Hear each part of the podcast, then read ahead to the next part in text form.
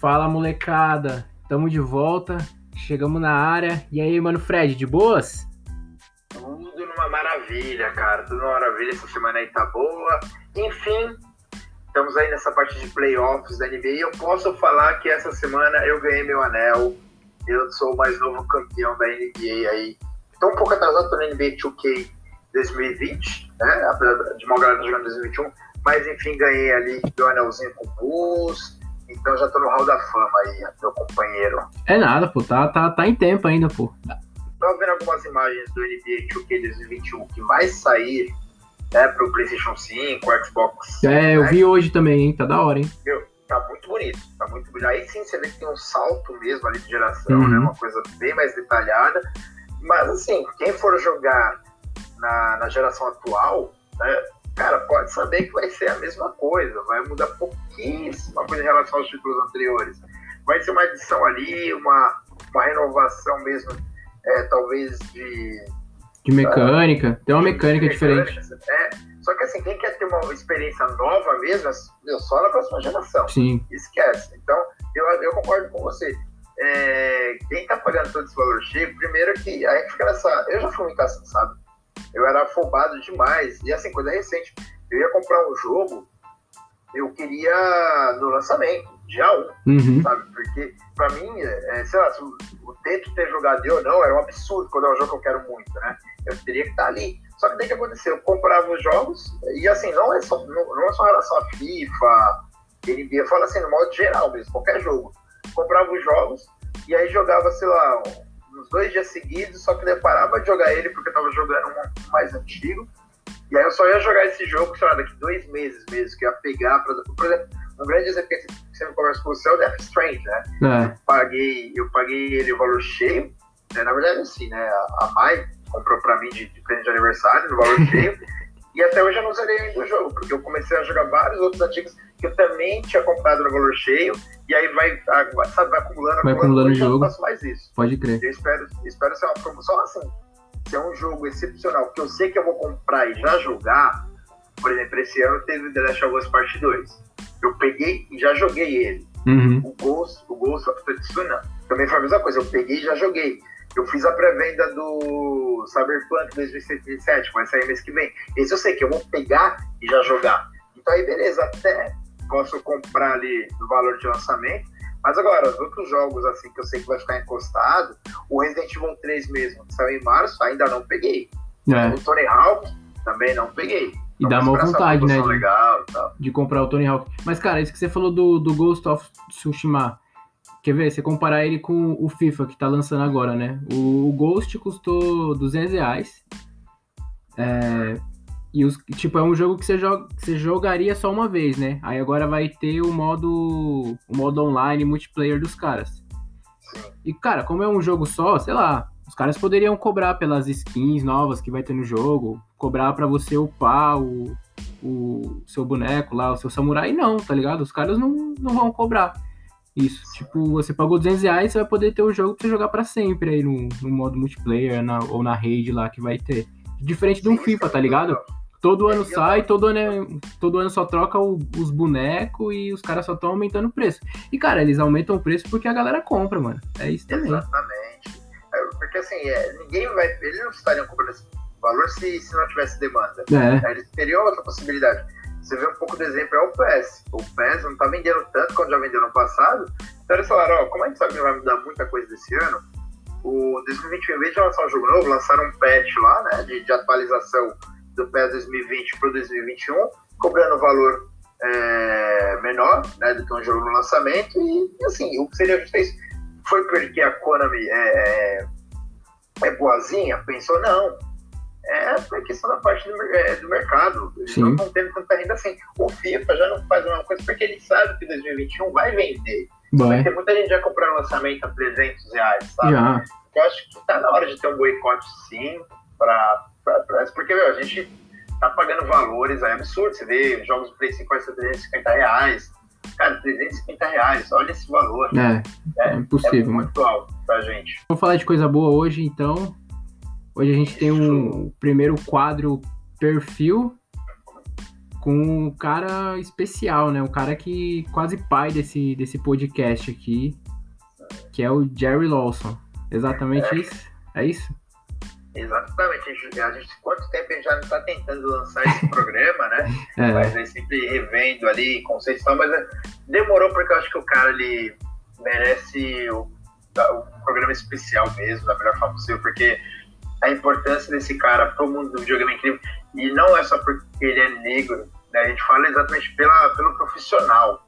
Né? Mas ele é mais especial porque, meu, o cara morreu e aí, aí a gente vai comentar mais pra frente, mas só foi ter reconhecimento devido ali muito perto da morte dele. Mas mesmo assim, até hoje, a gente, a gente não falou, até os gamers mesmo, que, que são gamers, que jogam, é, sei lá, desde a da, da, geração do Atari, do Super Nintendo, mas se você pergunta quem é esse cara, não sabe quem ele é. Sim, né? E hoje a gente vai contar a história do cara e você vai ver o quão incrível esse cara realmente é e o quanto ele merecia um reconhecimento muito maior do que ele, do que ele tem hoje, né? É, isso aí. Então, bora lá falar então do Jerry Lawson, então. Bora lá, começar no perfil. Então, galera, hoje em dia, quando a gente fala de arquitetos do videogame, né, desenvolvedores, roteiristas, né, é, a gente pensa muito, por exemplo, em Kojima, a gente sabe quem é o Kojima, a gente sabe quem é o Neil Druckmann, né, responsável pelo The Last of Us Part 2, a gente sabe quem é o David Crane John Romero, que são responsáveis pelo Doom, mas se eu te falar que antes desses caras veio uma pessoa extremamente importante, vamos fazer uma imaginação assim. Vamos imaginar o seguinte, é, que cada vez que você tivesse que jogar um jogo novo, um jogo diferente, em vez de simplesmente ir lá trocar o cartucho, simplesmente sei lá trocar o DVD ou até trocar a sua mídia digital que já está dentro do HD, imagine se você tivesse que trocar de videogame. Você tem o Xbox One, jogo que tem ali o Gears of War, e aí você quer jogar o Forza, e aí em vez de você trocar a sua mídia, você tem que trocar o videogame. Pois é, antes desse cara era isso que acontecia. Imagine a mesma coisa se você está ali jogando o seu jogo e aí vem aquela vontade imensa de ir no banheiro, só que aí você não pode pausar o jogo. Por causa desse cara, também tem essa possibilidade. E a coisa mais incrível do mundo, imagine se você fosse jogar sozinho ali o modo single player e os personagens não se mexessem, né? não tivesse uma inteligência artificial. E é por causa desse cara também que hoje o modo single player tem ali os inimigos, esses chefões incríveis que a gente enfrenta no, no, no Gears of War, seja também que a gente enfrenta no God of War, tudo começou por causa desse cara, tudo da mente desse cara. Sabia disso, Pedro? Não sabia, não. Quer dizer, sabia, né? Mas. sabia porque, cara, é, quando a gente começou a pensar esse podcast, eu comecei a procurar, né, um, um nome e tal, qual o nome que eu daria para esse para essa ideia. E aí eu fui procurar, porque de início era falar de pessoas negras, né, que, que fizeram, que fazem parte do, do mundo dos games. E aí eu achei esse cara, por acaso, é, e aí foi exatamente o que você falou, tipo, sem esse cara a gente não teria pausa no, no videogame. Então, esse podcast é uma grande homenagem a esse cara, que é o Jerry Lawson, né? Que foi o cara que criou o botão pause. Mas... É um negócio assim, que a gente pensa em conceitos tão banais, né? Tipo, Sim. você vê o inimigo se mexendo sozinho, você poder pausar o jogo, é, você trocar ali, né, a mídia do, do para jogar um jogo, são coisas que a gente fala, nossa, isso é tão banal, isso é tão simples. Mas se a gente voltar lá atrás, né, foi uma revolução muito grande, porque, por exemplo, os primeiros videogames, os jogos vinham na, direto na memória. É, então você vê ali seis jogos que você trocava ali dentro, mas não tinha, se fosse lançar um jogo novo, não tinha possibilidade de colocar dentro desse videogame. Teria que lançar um videogame diferente com esses novos jogos, né? Então imagine isso, o que eu falo, ainda mais o, o PlayStation 4, o PlayStation 5 ali a 5 reais, imagine para trocar o jogo, se querer comprar um outro PlayStation 5. Seria um absurdo, né? Sim. É, vale dizer que a gente tá falando desse cara não é porque ele é negro, né? É porque ele é um cara foda e foi meio que esquecido, assim, Exatamente. pelo mundo dos gamers. Mas fala aí, como é que começou a caminhada dele, mano? Pra galera. Vamos lá, de início, então, né? Antes de chegar na parte profissional, vamos contar um pouco aí da infância do cara. Primeira fase, antes de chegar nos, nos chefões. É, o nosso querido Jared Lawson, o nome dele, na verdade, é Garrett Anderson Jared Lawson. O cara nasceu em 1 de dezembro de 1941 ou 1940, desculpa, ali no Brooklyn, em Nova York. Né? Os pais deles, o pai dele na verdade era um marinheiro, e aí que você vai começar a ver a influência dele para chegar onde ele chegou. O pai dele era um marinheiro, mas sempre é, teve muita vontade de ser, na verdade, ele queria ser um físico.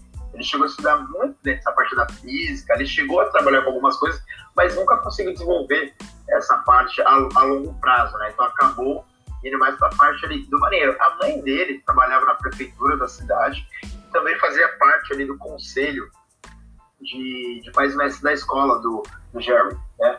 Oh, e maneiro. com isso, ela sempre fez questão que ele tivesse o melhor ensino possível. Ele sempre teve esse incentivo de casa, de, de ler bastante, de, de, ser curioso, né, para adquirir quanto mais conhecimento. Então não é por acaso que ele virou assim o que ele virou lá no futuro. Para você ter um, uma ideia do grau de inteligência que o pequeno Jerry tinha, aos 13 anos ele ganhou uma licença para fazer uma rádio local, uma rádio amadora local, ali, né, na vizinhança dele. Aí o que, que, o cara fez? Ele juntou uma grana, comprou é, equipamentos eletrônicos que estavam quebrados, mas que tinha uma ou outra peça que dava para usar, juntou todas essas peças e com essas peças ele fez ali é, no quarto dele essa mini rádio. Ele conseguia é, passar assim a programação dele por toda a vizinhança. Legal, mano. E isso tudo aos 13 anos. 1953. Exatamente. Eu com 13 anos, sei lá, eu acho que tava aprendendo a chutar uma bola ainda, né? Hum. Então, não é por acaso que ele chegou onde chegou. E com o tempo ele foi desenvolvendo muitas coisas e aí ele começava a ganhar dinheiro exatamente o que consertando os aparelhos eletrônicos da, da vizinhança também. Ah, o rádio quebrava, mandava pro Jerry é, TV, a mesma coisa. E é por causa disso que ele foi começando a ter gosto por essas partes eletrônicas, né? Tipo, cada vez mais querendo entender como é que essas máquinas funcionavam. Ah, legal. Né? Ele chegou a frequentar é, o Queen College, ali da, da, da cidade, né? Porque o college é mais ou menos como se fossem as faculdades aqui do... Do, do Brasil. Do, do Brasil, né? Como se fosse uma USP, Unicamp. Pô, legal, hein? Porém, porém, ele não chegou a se formar em nenhuma delas. Né? Então, essa aqui é a parte mais é, do começo ali da, de vida do Jerry. E agora a gente pode ali entrar um pouco mais na parte profissional. Então, você vê que desde pequeno ali, ele era uma pessoa extremamente inteligente. Ele veio de uma família extremamente inteligente também. Né? E aí isso foi desenvolvendo cada vez mais o intelecto dele e a curiosidade é, dentro dessa parte eletrônica. Da hora. Ah, é, quando o cara tem incentivo desde pequeno, né? Ele vai, ele vai longe, cara. Às vezes o cara também não tem incentivo e também voa, né? Exatamente. Mas... É porque, é, assim, é óbvio que a gente fala muito de pessoas que nascem com dom.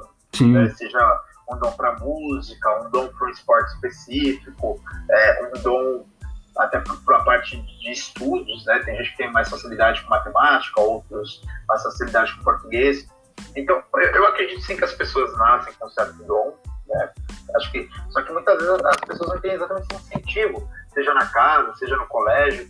Então, acaba perdendo esses incentivos, né? perdendo esses dons por aí. Então, quantos profissionais será que a gente não perdeu por aí? Porque, sei lá, o garoto chegava para o pai para a mãe falando que tinha vontade de tal coisa, mas daí achava que era muito caro, então que não valeria a pena porque seria um dinheiro mal, mal gasto, e aí acabou se perdendo, né? É. Então, acho que ter o dom é importante, mas eu acho que ter o um incentivo, fazer a pessoa desenvolver o dom é, é tão importante quanto ter. Sim. Né? Porque senão acaba se perdendo. É.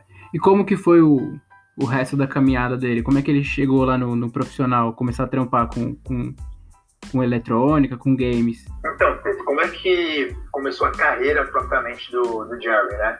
É, lembra que a gente falou da, de como ele trabalhava ali é, é, na adolescência, consertando a parte é, dos, dos, equipamentos eletrônicos da vizinhança dele. Por causa disso, uma empresa local é, contratou ele para né, trabalhar dentro da empresa. E foi quando ele começou a realmente trabalhar de fato né, com isso. Foi o primeiro trabalho dele com, de forma, vamos dizer assim, totalmente profissional, né? Porque antes era um trabalho mais amador, só para pessoas próximas ali. E aí ele foi desenvolvendo cada vez mais a, a sua aptidão com, com os equipamentos eletrônicos E até que começou em 1970, veio a primeira grande oportunidade do Jerry, só que ele teve que se mudar. Ele teve que sair ali da, da, da costa leste, onde ele morava, e para a costa oeste, mais propriamente dito na Califórnia, Grande onde ele entrou na empresa Fairchild Semiconductor. Né? E ali ele começou a ter a, a, oportunidade de colocar as ideias dele em prática. Ele inicialmente começou na parte ali de, de reparação dos equipamentos eletrônicos e até de, de, não só consertar, mas também construir né, essa parte mais tecnológica.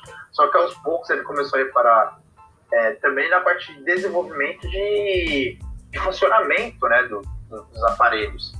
E aí ele começou a ter ideias, né? E começou a colocar ali cada vez mais a sua mão diretamente dita é, nessas novas ideias dele e começou a chamar a atenção né, do, da, da, do pessoal de cima ali da empresa dele. Uhum. Da, da hora. O cara foi crescendo lá dentro, né? Chegou. É, como toda empresa, né? Chegou ali para fazer a manutenção e depois já, já deve ter pegado algum cargo que ele, que ele botava a mão na massa. E como ele já tinha essa, essa veia criativa, né, para fazer as coisas, deve ter sido bem natural para ele, né? Exatamente. É que eu acho que ele, é... acho que ele começou a se apaixonar também não só pela parte de estrutura das máquinas, mas também com a parte de programação, né? Uhum. De, de, como é que funcionava. A programação deveria estar tá nascendo, né, nessa época, né? A tecnologia, desculpa, A programação deveria estar tá nascendo ainda nessa época, né? Muito, não, tanto que a gente vai ver o quanto que era comparado com hoje, né, que hoje a gente tem tantas possibilidades tecnológicas, ali é com coisas relativamente simples para nossa cabeça de hoje, né, que estavam ali engatinhando para ter um, um desenvolvimento maior, né? E, e, e, é incrível que, tipo, você vai ver que as ideias deles ali repicam lá no começo.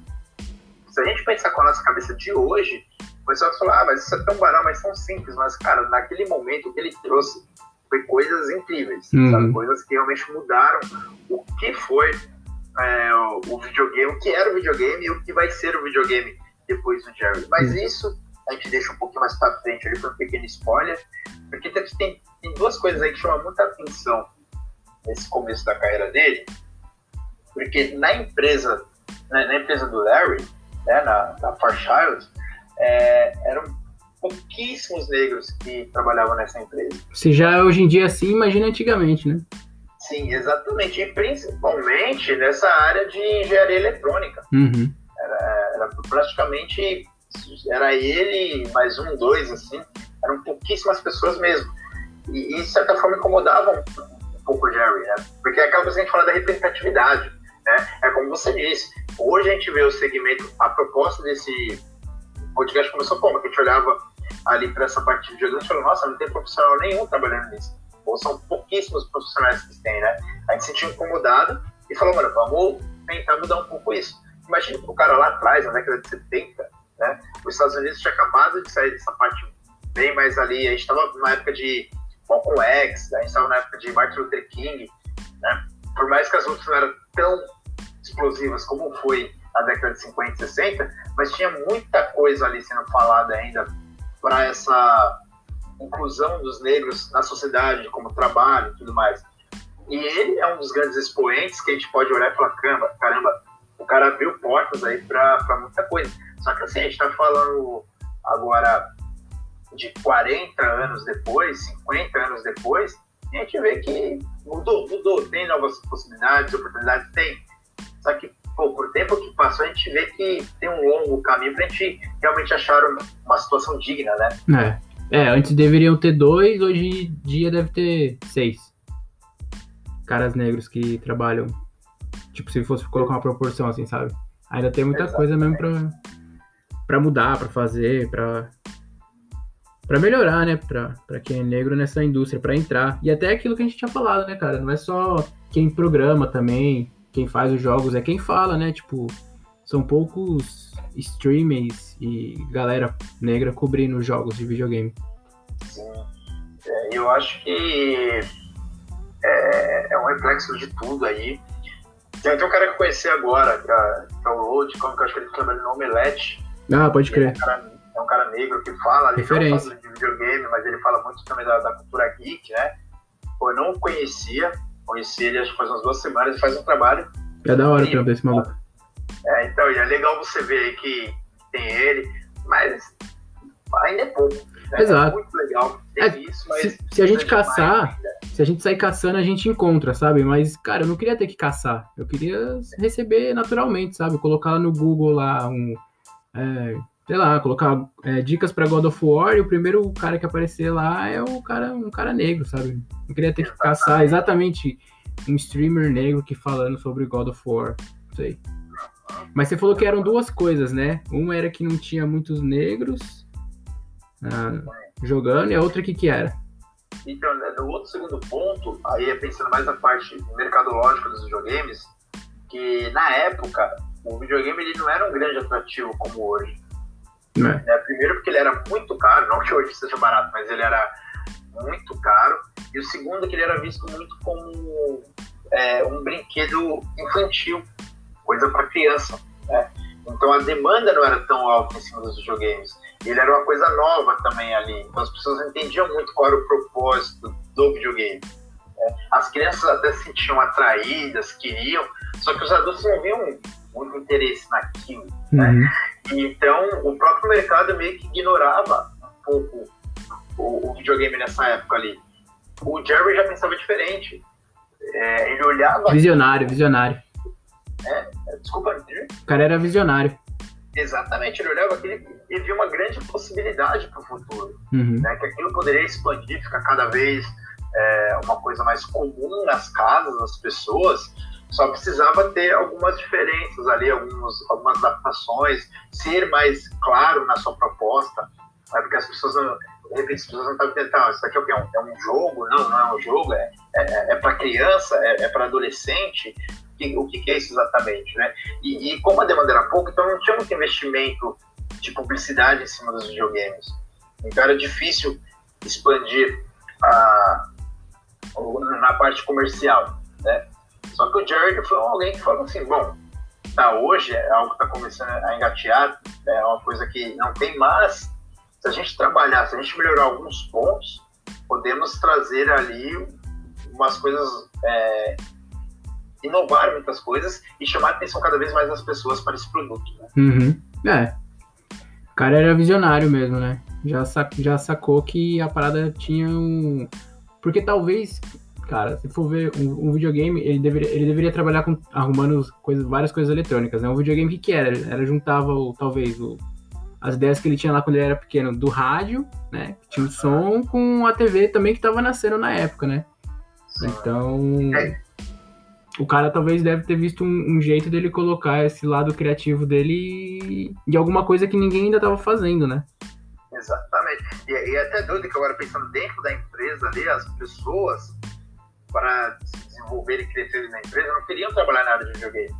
Né? Eles queriam trabalhar mais na área do computador. Que aí sim o computador tinha um- uma proposta mais direta, na época era algo muito mais comercial, voltado para as grandes empresas ali. Né? Porque se a gente for ver o computador e o videogame, eles começaram a aparecer. no- Assim, o computador ele é mais antigo que o videogame Uhum. mas eles meio que têm uma história muito paralela a partir ali do, do- dos anos 70 em diante. O desenvolvimento de um acabou levando o desenvolvimento do outro, né? É. Só que nessa época, o computador de forma comercial ele chamava muito mais atenção, principalmente das empresas. Já começavam a querer ter é, esses aparelhos nos seus escritórios, nas suas companhias, né? Então, alguém que pensava, nossa, eu quero crescer dentro da empresa, eu quero um cargo melhor, ela não, não olhava para o departamento de videogame, ela, ela olhava para o departamento de computador. né? E Uhum. o Jerry não, começou a olhar para o departamento de videogame. Da- antes de continuar a história, a saga desse cara aí, no mundo dos videogames, vamos contar umas coisas curiosas da vida pessoal dele, que chamam muita atenção. É, lembrando que agora ele está trabalhando na Califórnia, né, ali tinha o Vale do Silício e tudo mais, e, né, e ali tinha um clube né, de pessoas que gostavam dessa parte de informática, né? O Homebrew Computer Club. Sabe quem participava desses clubes? Não. Quem que participava? Pessoa como Steve Jobs, Bill Gates, o Steve Wozniak. Wozniak. Cara. Wozniak. E, e o Jared estava nesse clube. E um detalhe, ele era o único negro desse clube também. Ah, olha aí. é, o, o, cara teve ali lado a lado, trocou ideias, né, com pessoas que depois foi é, formadores da Apple, né, do, da própria Microsoft. Então, pra você ver como é que era o patamar de inteligência desse cara. E Não da, era qualquer um. E da Atari, né? Também, né? Porque o Steve Jobs, ele, ele acho que ele trabalhou na Atari um tempo. Vai saber é, se ele. E, e, até disso tem uma curiosidade, né? Que o, o Steve Wozniak, ele chegou a fazer um processo seletivo na empresa do Jerry, só que o Jerry não passou ele no, no processo seletivo, né? Porque ele não tinha capacidade de trabalhar ali, mas ali foi bom para todo mundo, né? É. E anos depois ali, o Steve Wozniak foi um dos, né, dos fundadores ali também da, da Apple, né? Então, acho que ele não, não tem muitas mágoas do, do Jerry, não. É, mas o, eu lembro que o Steve Jobs, eles devem ter trabalhado ao mesmo tempo em concorrentes, assim, né? E o Steve Jobs, ele era conhecido por roubar a ideia, né, da galera. Vai saber se ele não se ele não roubou alguma ideia do Jerry. Sei lá, né?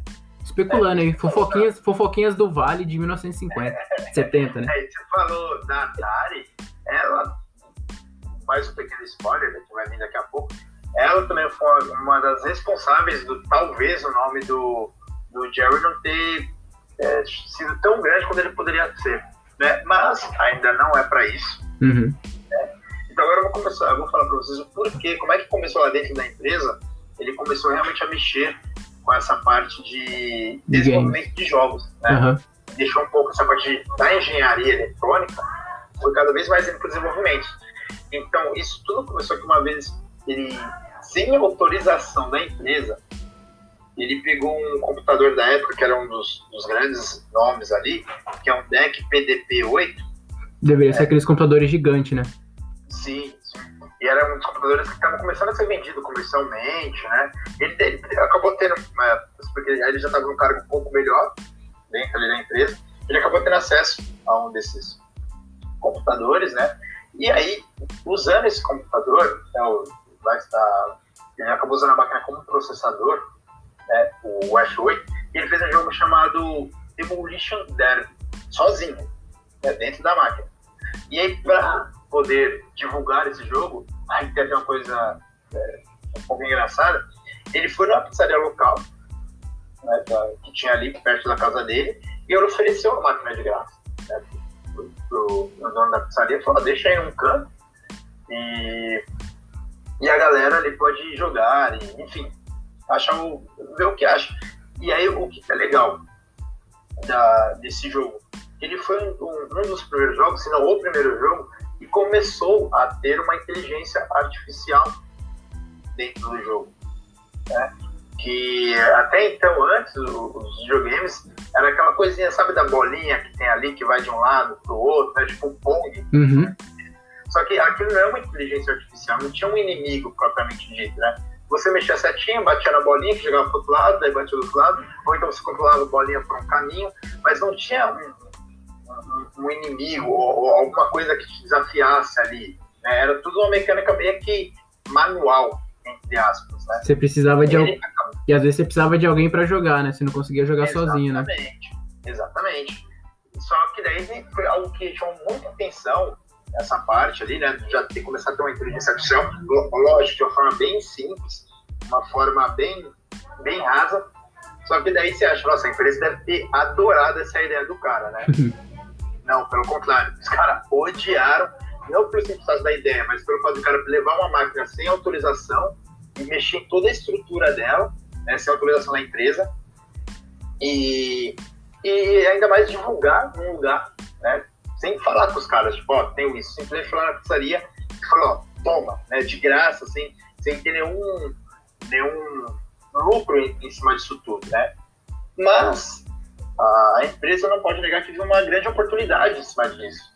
Né? Então, aí, em vez de demitir o, o Jerry, acabou exatamente colocando ele como chefe da divisão de games da empresa. Ah, legal. E aí, é, sob supervisão da empresa, agora com toda a estrutura, ele poderia trabalhar diretamente com, com o videogame, né? Então, ele não, poderia, não precisaria mais roubar, né? Pegar emprestado sem, sem avisar, uma, uma máquina da empresa, poderia trabalhar diretamente com isso. E cara, querendo, ele inventou o primeiro fliperama do mundo, né? O primeiro ladrão de ficha da galera.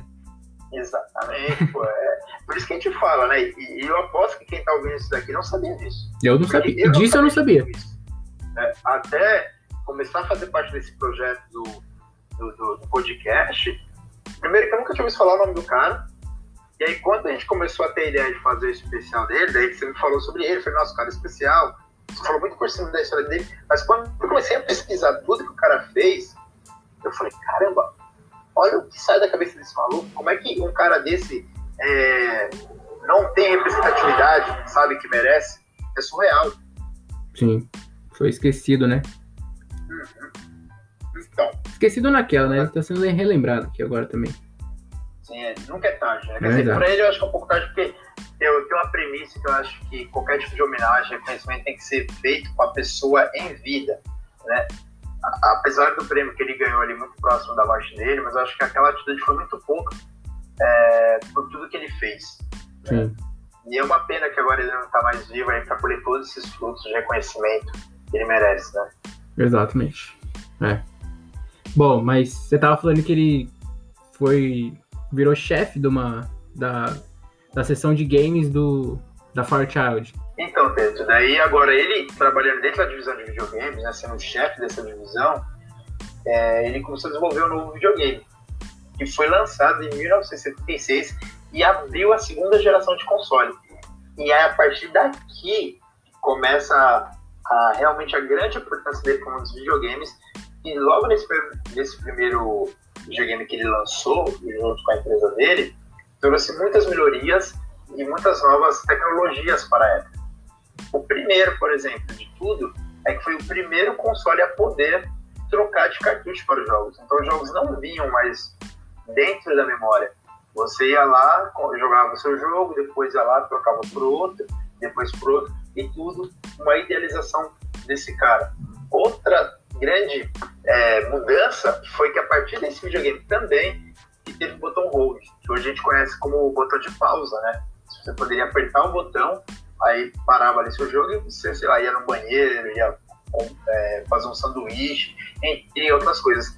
E outra coisa extremamente importante dentro desse videogame que foi o primeiro que começou a ter jogos é, com, com os inimigos com inteligência artificial. Então, a partir do Far Shadow Channel F, né, que é você acha que Xbox Series X é meio complicado, olha o nome desse videogame aí. Né? a partir desse videogame, e daí começou a ter os inimigos de inteligência artificial que iam atacar, uh, enfim, o, o, o, seu personagem. Você teria que começar a desviar. E aí não precisava mais ter uma segunda pessoa sempre jogando com você. Você já conseguiria ter a possibilidade de jogar sozinho na sua casa. Né? Porque daí você teria esse processo de, de pontuação por, por, por mortes da, da, dos inimigos da, da inteligência, né?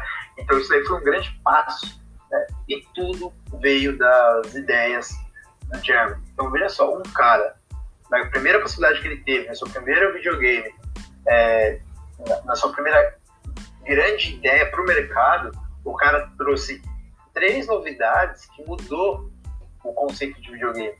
Né? Porque imagina hoje em dia se a gente não pudesse colocar os cartuchos, imagina hoje em dia se não pudesse pausar, imagina, imagina hoje em dia se não tivesse inimigos com inteligência artificial. Ah, e esse cara é o grande responsável por tudo isso. Não ia ter videogame quase, né? Ia ser uma parada meio esquisita de tudo, né? Só o botão pausa, cara, é. Porque é que nem você falou, né? Parece algo tão simples, tão simplório assim, que tipo, putz, como que não tem um botão pra você pausar o jogo? Mas foi esse cara que. Que pensou isso, né? Acho que talvez por aquilo, né? O cara, desde pequeno, ele já, já era criativo e já entendia de, de eletrônica. Então, ele talvez já tinha isso na mente dele e, cara, ele só precisava de uma chance para botar para botar isso num, num, game, né? No, no que, ou no, no, que fosse que ele ia criar, né? Mas, glória a Deus, foi pro videogame. Sim, é que eu acho que, assim, grandes ideias que, que, que revolucionam né, o mundo vem sempre de questões simples, sabe? De Sim. necessidades simples. Tipo, é, comer, por exemplo, é, o fogão. De uma necessidade simples de comer a cama, é a necessidade simples de você dormir, ter que né, descansar. É, o chuveiro, a necessidade simples de, de, limpeza. Então são coisas que a gente pensa hoje, né? E fala, nossa, isso é tão simples, é óbvio que eu preciso de uma cama, é óbvio que eu preciso de um fogão, de um, de um chuveiro. Só que a pessoa que inventou, se a gente pensar com a cabeça de antes, as pessoas não tinham essa mentalidade tão aberta, né? Sim. Então, o botão pause realmente para nós é um negócio banal. A gente nem pensa na hora de apertar o botão ali o quanto isso é importante. Mas tira o botão pause da, da sua jogatina diária. Veja o quanto é importante essa ideia tão banal que a gente vê. Né? E, é, e é legal saber que, que esse cara trouxe tudo isso. Né? Sim. O negócio de trocar o, o, o, cartucho também. Imagina, você ter que trocar de videogame a cada, a cada jogo. Ou a. Mais cedo ou mais tarde, talvez os caras conseguiriam chegar na inteligência artificial, né? Mas. Eu acho que é, é, seria uma evolução é, simples, né? É. Simples que eu digo de, de você chegar a uma conclusão que precisaria de uma inteligência artificial. Sim. Né? Mas então, quem acho fez. que eu também concordo que cedo ou tarde alguém iria. Uhum. Mas assim, um cara conseguiu trazer tudo isso de uma vez. Né? É, exato. Logo de primeira, né? Logo de primeira, na sua primeira grande chance ali dentro. Aí o, cara, o cara já mostrou para que ele veio nesse próprio joguinho Demolition Derby lá com a máquina né, da, da, empresa ali. E pensa, o cara fez tudo sozinho É. nesse, nesse anterior, né? O cara era bom. Então, era um cara que era extremamente inteligente, um cara extremamente criativo, extremamente inovador. Uhum. Provavelmente é aquele tipo de pessoa que a gente fala, nossa, o cara estava à frente do seu tempo, né? Enquanto um estava pensando uma coisa, o cara já estava pensando três, quatro passos à frente. Sim. E pelo visto ele manjava, ele manjava não só da parte é, teórica do negócio, né, para poder fazer, mas também da parte prática, né, também. E, e ele juntou isso com, velho, com, com as ideias dele, né? Porque se você domina o, o, a máquina ali, tipo, para ele deve ter sido muito fácil chegar nesse, nesse lance da, da inteligência artificial, né? Porque ele já sabia ligar circuito desde pequeno, já sabia ali o, os lances que ele começava a treinar e errar e aprender na, quando fazia a, a rádio amadora dele. Então, quando chegou lá na frente, ele já tava craque nisso aí. Mas por que que, por que, que não, deu, não, deu, não deu certo? Por que, que o cara não ficou tão conhecido? Então, em 1977, a Atari lançou o videogame Atari, né? E depois, em 1972, teve, como a gente conhece muito aqui no Brasil, como o Atari 2600. Hum. E o que aconteceu? Como foi, teve esse, é, esse espaço de um ano do, do videogame da empresa do Jerry para o lançamento do Atari, o Atari veio com as melhorias muito maiores né, do que era o Channel F.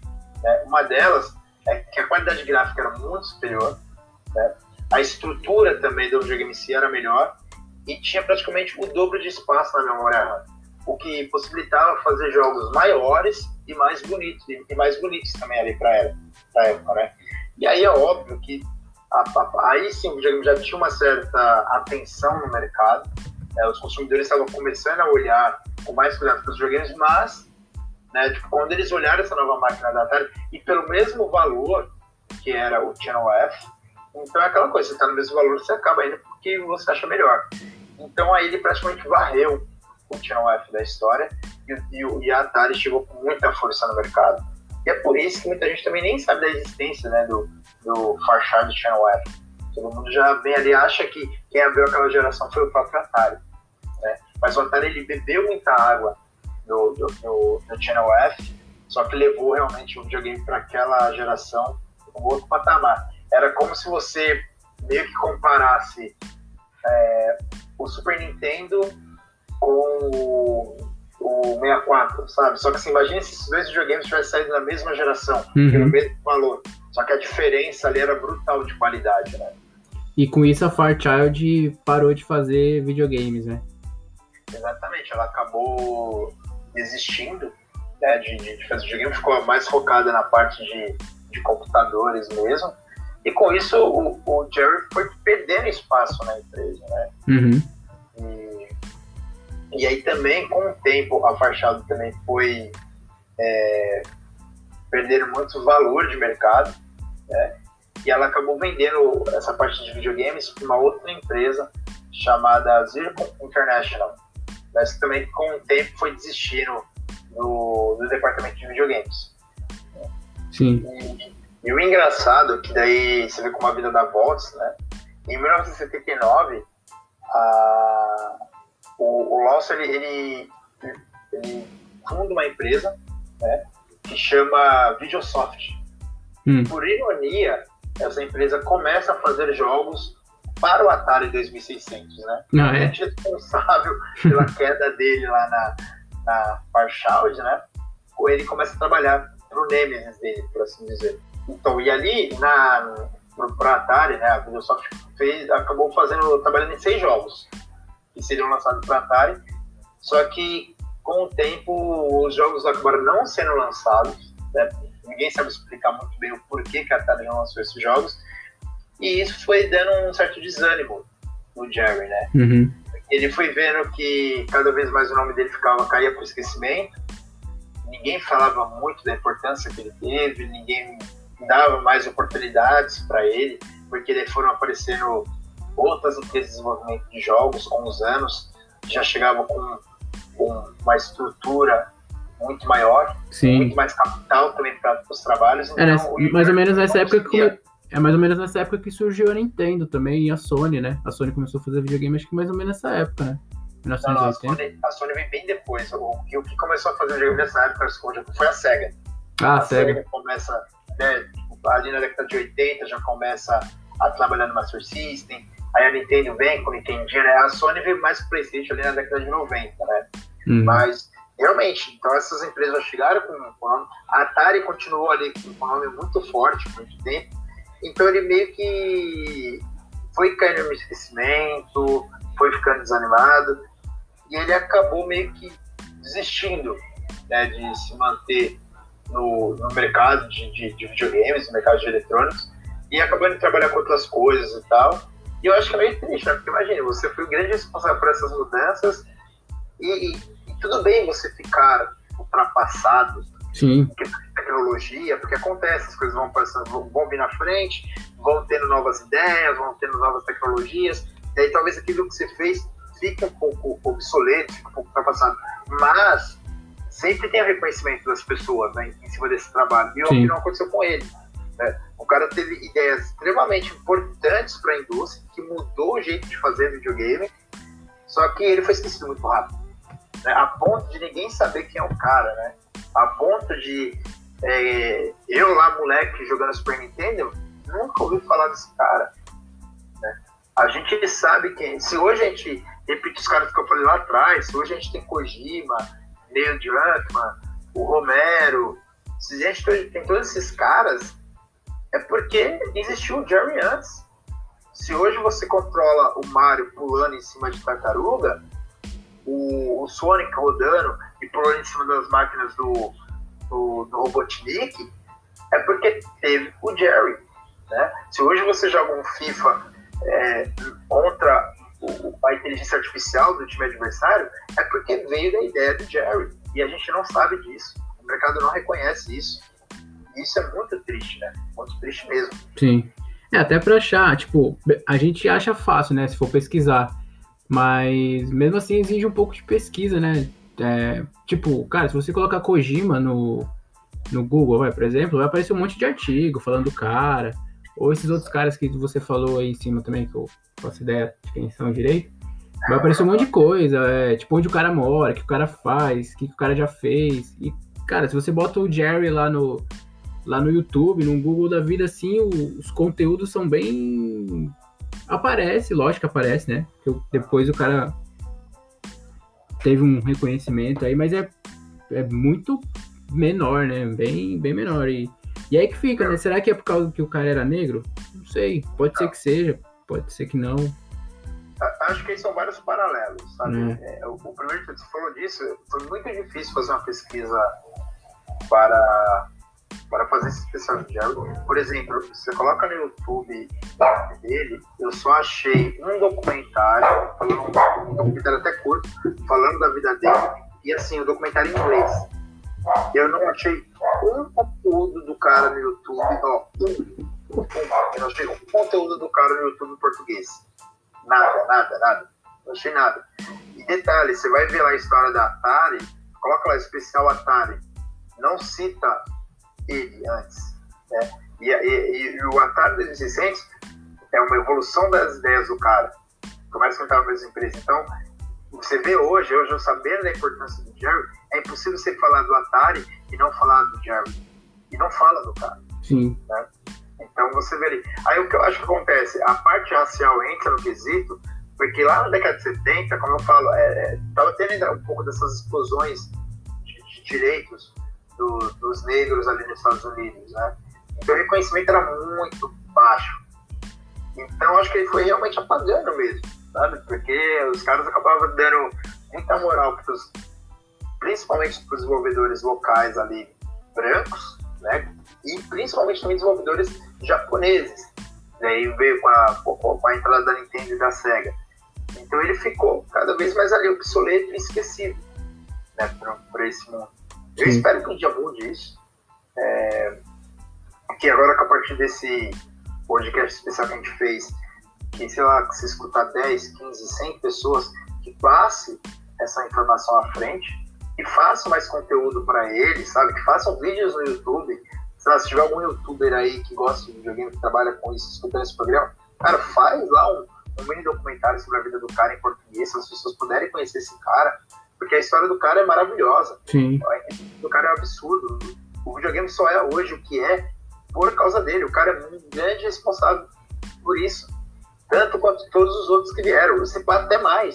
Porque os outros estavam pegar as ideias dele e aí, em cima dessas ideias, trabalharam e desenvolveram, desenvolveram novas coisas, sabe? Talvez se ele não tivesse feito aquelas coisas lá no, no, no, no né? na, na na empresa, hoje o videogame não teria chegado no status que está hoje, poderia ter caído no esquecimento, ser mais um, um, um brinquedo caiu no esquecimento, ou então estaria totalmente diferente de como a gente vê hoje, sabe? Sim, exatamente. É, mas é, o reconhecimento da indústria do videogame chegou para ele, né? Tardio, mas chegou. Muito tardio. É, mais ou menos 30 anos depois ali da, do, do lançamento, né? Do, do, do, do Charge F, né? A Gamers Develop, de, nossa, gente, Games Game Developer Association. Association. Eles é, reconheceram né, a, toda a qualidade do Jerry, a importância dele para a indústria do videogame e decidiram honrar todos esses feitos dele. Né? Aí, em 2011, em 2011 lá em São Francisco, deram um prêmio para ele né, de reconhecimento do todos os trabalhos prestados dele para a indústria do videogame, né? E isso daí foi muito legal. Só que daí é um pouco triste né, por causa que além de demorar 30 anos para reconhecer, é, um mês depois da premiação, um mês depois do prêmio, o Jerry Lawson veio a, a, a falecer é, devido a diabetes. Então, assim, o cara acho que não pôde nem gozar direito né, desse prêmio e que ele trouxe o nome dele. É, então, acho que esse prêmio ficou um pouco um gosto amargo para todo mundo aí que, que é, acaba descobrindo quem é o Jerry, né? E, e, sei lá, acho que é um negócio até triste. Tipo, todo prêmio é, é legal, é gostoso, todo reconhecimento é gostoso, mas no caso dele, você pensar em tudo que ele passou, né? imagine em 30 anos o cara vendo as ideias dele sendo desenvolvidas, vendo lançamento de videogame atrás de videogame, geração atrás de geração, e ninguém citar ali um, um, o nome dele de alguma forma, sabe? E aí acho que deve gerar um, um esgotamento, né? Um, uma tristeza muito grande de alguém. É. Eu acho que eu, eu fico triste ele só poder ter aproveitado um mês de reconhecimento, né? Mas é. pelo menos veio. Sim. É, ele, ele ia com certeza acolher muito mais, né? Tipo, se ele tivesse recebido o prêmio antes, né, também, talvez eu, ele teria ficado muito mais conhecido da galera, né? Se não tivesse é vindo 30 anos, 30 anos depois do cara ter criado o videogame. Tem lá o filme do, do Steve Jobs, que é um filme bem legal, né? E aí tem uma história interessante ali. Imagina fazer. Olha todas as informações que a gente fez desse cara. Sim. Né? Olha tudo que a gente. Olha como é que foi o roteiro desse programa. Daria pra transformar num filme incrível. Imagina lá, tipo, mostrando um pouco da infância dele, ele, o cara fazendo uma rádio amadora, né, com, com, com, as peças que ele pega, depois mostrando esse fato de ele pegando uma máquina é, ali, tipo, escondida da empresa e fazendo um jogo, colocando na, na pizzaria, a, a, a, idealização dele sendo colocada em prática ali do, do, do, do videogame, né, ali do cartucho, ele pensando, ele chegando nesse raciocínio que seria importante dessas tecnologias, daria um filme tão interessante quanto do, do Steve Jobs. Com certeza. Alô, Spike Lee. Sim, pô. Vamos fazer Pô, um vídeo, mano. vamos fazer um filme do Jerry aí, pô. É fazer uma. Marca o Spike Lee ali na, Twitter, né? Ele falou, pô, o Spike Lee escuta nosso programa aí no, no, no Google Tradutor aí, né? e faz o filme do cara, pô. Aquele, seria muito que merecido, velho. Seria. A própria Netflix podia fazer um documentário dele, pelo menos, né? Que Sim. lança tantas coisas aí. Eu acho que valeria muito a pena. Eu acho que é, é uma história muito rica, é uma. é, tem tanta coisa importante ali na história desse cara. E eu acho que isso não pode cair no esquecimento. E eu espero que esse programa aqui seja só o início aí de, de muitas coisas que vão trabalhar em cima do nome desse cara, sabe? De, pra realmente levar no patamar. Ele merece estar no, no Hall da Fama dos videogames, ele merece estar com, com todos esses nomes que citei. Esse pai ele merece até mais que todas as pessoas. Com certeza, cara. É, isso aqui é uma breve, como a gente falou no começo, né? Uma breve homenagem ao cara que influenciou o nome do, do programa e, cara, sem ele a gente não, não existiria esse programa também, né? Porque é um programa pra falar sobre videogame. Exatamente, mano. Concordo plenamente com isso. Então é isso, meu brother. É isso. Terminamos aí o primeiro perfil. Papo dito, Espero que tenham. papo dito. Isso, espero que tenham gostado aí do programa. E aí, se vocês tiverem ideia de, de novos personagens para programas futuros, Estamos abertos a sugestões de pauta, com certeza, mano. E ainda mais se for, se for algum desenvolvedor ou desenvolvedora negra, também vai ser bem-vindo aí. exato. Bom, então homenagens, é homenagens feitas, por hoje é só. E Então bora lá, porque ó, esse programa não vai, vai ao ar outros dias, mas ó, gente, acabou de começar o jogo da NBA, ali, jogo 4, Heat contra Lakers, então é, acabaram aqui e já dá play na TV e acompanha esse jogão. fechou. É isso, Fred. Aquele abraço, hein? Aquele abraço, meu irmão, até a próxima. Até a próxima.